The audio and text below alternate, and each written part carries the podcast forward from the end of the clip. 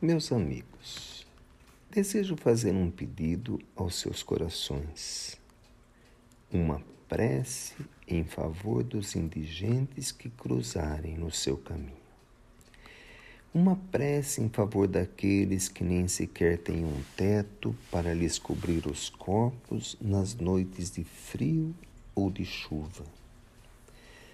Antes dos sentimentos que os levam, naturalmente, a se afastar daqueles que cheiram mal ou que trazem os indícios da bebida alcoólica, uma pergunta endereçada aos céus: O que levou esse ser a esta situação?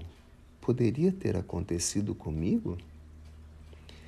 E antes do julgamento que normalmente fazemos, atribuindo o veredito de culpado, Outra pergunta endereçada aos céus: O que poderia ter sido feito em tempos passados para evitar essa situação e não foi feito? Meus amigos, trabalhando junto a estes decaídos da vida, na luta para reerguê-los, descobri muitas tarefas que precisam ser feitas antes mesmo de de conseguirmos conversar com lucidez com eles. Afastar os efeitos deletérios do mal de suas mentes. Afastar de suas mentes as imagens vivas do passado que os impedem de pensar no futuro.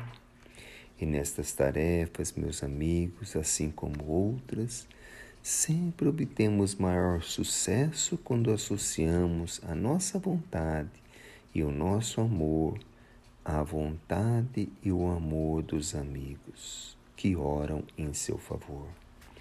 É por isso, meus amigos, que lhes peço a oração sincera daqueles que estão aprendendo o cristianismo, em favor destes que ainda precisam muito caminhar para ter este equilíbrio que já se encontra na vida de vocês. Mas te peço também dou a minha contribuição. Pedi em prece a Jesus e àqueles que dirigem nossos caminhos espirituais, para que em todos os instantes que algum de vocês atenderam o meu pedido, eu possa ser informado espiritualmente através dos fios invisíveis que unem os corações em prece. E desta forma estarei ao seu lado, orando junto trabalhando junto e colaborando com Maria de Nazaré na sua tarefa bendita de reerguer os caídos. Jussara.